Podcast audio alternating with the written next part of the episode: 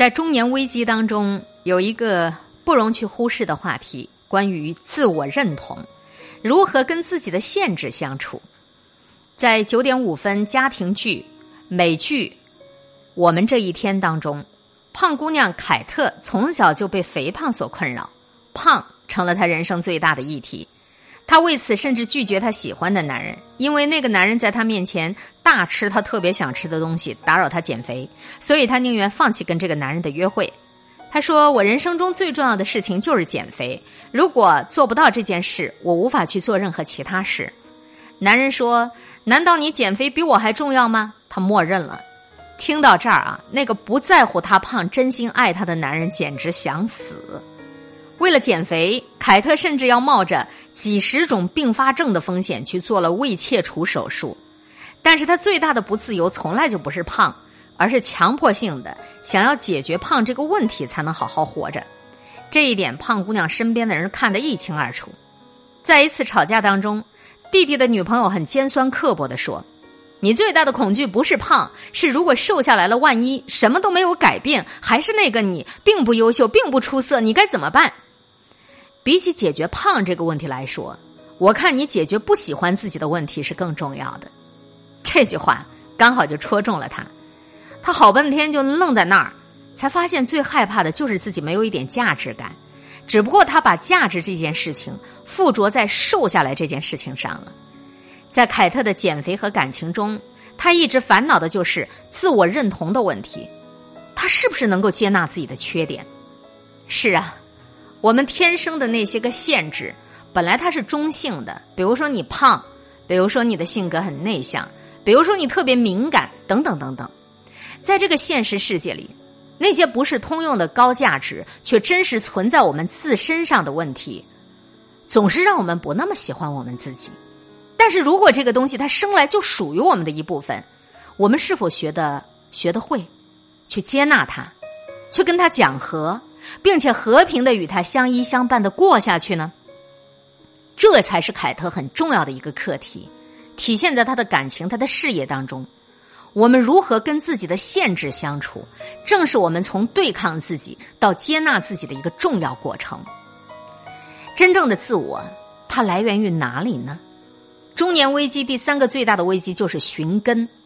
我们想要对过去的记忆来一个清算。过去我们不明白的，我们总想要把它搞明白，寻求一个自我的完整性。在这部美剧当中，Jack 和 Rebecca 收养了一个黑人的孩子兰德尔。这个领养的孩子到了三十六岁，他最大的心愿就是找到自己的生身父亲。他想要了解真正的自我来源在哪里。三十六岁那年，他找到了他的生父。他和生父短暂的现实相处，是他不断跟自己的源头建立连接的过程。了解自己的生父，就像了解自己的另一个神秘的部分。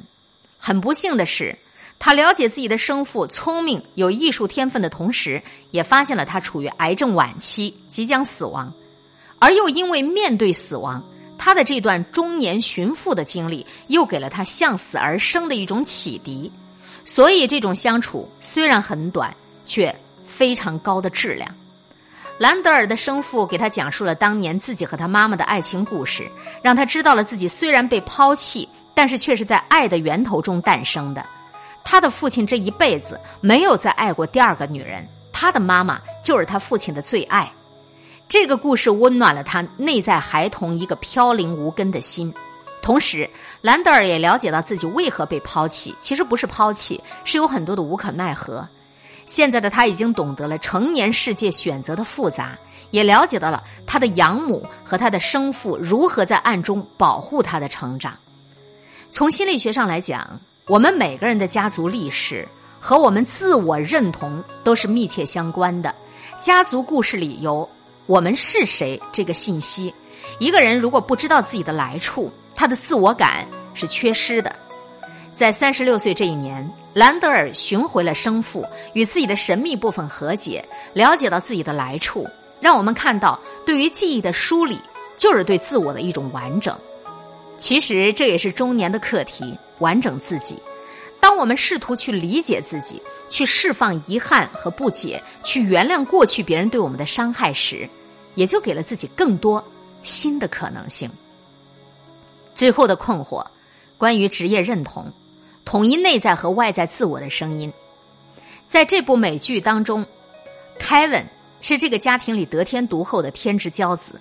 他完美的外形给了他带来星途坦荡，但是也带来了发展的瓶颈。因为肉体的过于完美，作为演员的他感觉到很困惑。观众往往不关心他演的好不好，只看到他的肌肉。而凯文在原生家庭的伤痛，就是他因为完美而被忽略。父母们总是关心凯特吃太多、长太胖。关心黑人养子甘德尔自卑和太聪明，却没有人关心毫无问题的他。当他在游泳池跟父母抱怨说：“刚才我差点淹死了，你们都不知道，你们都在看凯特和安德尔，真是让人心碎。”他明明是这个家庭最完美的孩子，但也因为他自己没有问题，成了父母花费精力最少的。因此，一直以来他最大的问题就是发不出真实自己的声音，不管是在当演员还是在家庭里。真正的他都没有办法得到顺畅的表达，所以三十六岁这一天，凯文感觉自己的人生太不让自己满意。三十六岁，他躺在貌似成功但实际没有发展的明星生涯上，身边的美女不断，但却没有一个感情确切的归属。最重要的是，他不想再做被看不见的自己。于是，三十六岁这一天，他在舞台上砸了场子，自暴自弃，打算去纽约追寻真正的。戏剧表演艺术，一个孩子终于在一片嘈杂当中努力发出了自己的声音，像不像每一个负重前行、不年轻的我们呢？工作和生活如此的嘈杂不愉快，我们看起来很好，但实际上却在费力的一次次辨认自己的声音，时时刻刻想要推翻这一切，重新开始活出自我，想呐喊：“这不是我想要的。”但是，有几个人能像凯文一样？敢于砸掉自己前十几年辛辛苦苦建立起来的场子，重新奔赴未知的开始呢？但不敢归不敢，这种悸动午夜梦回时敲打你的心，你又要如何给他一个交代呢？没有困惑，就没有真正的开始。和大家一起分享的这一部家庭剧，我们这一天选择了困惑爆发点，就是三十六岁。这四个求取自我认同的故事，每一个故事都有我们的影子，而我们注意观察剧中人每一个外在情境的理顺，正是来自于我们内在能量被整合之后得到的有序感。也就是说，想不明白，通常也是做不清楚的。荣格说，每个人的三十六岁都是一个重要时刻，它意味着青年时期我们向外求证自我身份的探索。基本宣告结束。你可以看到，每个人其实没有生存焦虑，都是成长焦虑。我们要回归内心，想要知道自己到底是谁。我们自己也发现，因为这个社会的设置是个人主义和消费主义，所以前半辈子每个人好像都要面对一个基本的生存题目，都要在金钱或商业上获得一定的自我证明。这是一个向外寻求价值的过程。通常人们探索了。这些年以后，到了三十五六岁，就有一个大致固定的社会角色和职业发展方向。于是渐渐的，当生存问题没有那么迫切的时候，你就会发现，这个外在自我证明基本设置明显有一个偏差，就是它让人远离了内心和意义感。发现这一点，就是从我们感到生活的痛苦和迷茫开始的。而我为什么做着做着就没有动力了呢？我怎么越有能力，反而却越迷茫了呢？这就是一个重要的转折时期，这时候人们开始新的方向上的探索，逐渐开始围绕一套新的价值重新调整自己的生活，更多的是体验自己的内心，问自己一些根本的问题，比如我们刚开始提到的，为什么有些人九九六是自然，有些人不能全力以赴？比如在电视剧中，三十六岁的他们在问的是：我是谁？我如果一直胖下去怎么办？我什么时候才能做到自己真正想做的职业？等等等等，问这些问题本身就是对人生的重大挑战。许多人并不能够成功的应付这一挑战，因而持续走不出来。而就算敢于面对的人，也要经历痛苦。就像心理学家荣格他本人，他也就是在三十五岁的时候，和他一度奉为精神之父的弗洛伊德产生决裂。写出了《转变的象征》这本书，为后来的著作和思想奠定了基础。可见荣格也是经历了一番活出自己、否定导师的分离焦虑。如果不把这些人到中年不如狗的困惑看作是纯粹的疼痛，而看作是一个过程，你就会发现，它更像是黎明前的黑暗。不痛，它就不足以冲破你固守的自我限制。在这里，我当然不否认，人到中年，体面与否是非常重要的一个问题。一个体面的社会角色，它能够让你得到一个自我价值感，更能够让你应付上有老下有小的日常开支。这就是所有中年生活的体面支撑。但是，一旦我们过于在乎这个体面，而把这个角色扮演当成了自我的实质，过于认同它就是全部价值，就会有一种物化的倾向。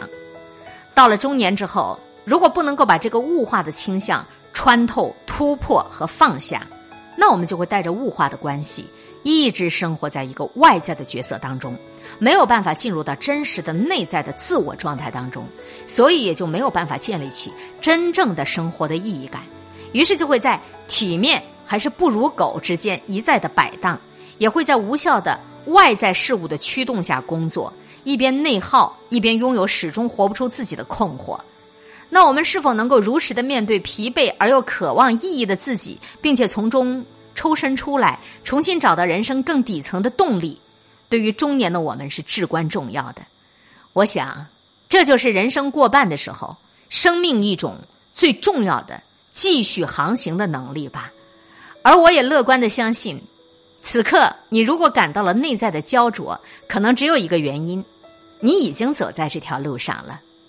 我们分为两期为大家播读了来自公众号武志红上的推送，作者蘑菇姑姑也是国家二级咨询师，和我们一起分享的关于心灵成长方面的话题，同时也推荐了一部情感家庭剧美剧《我们这一天》，我是打算找时间看一看。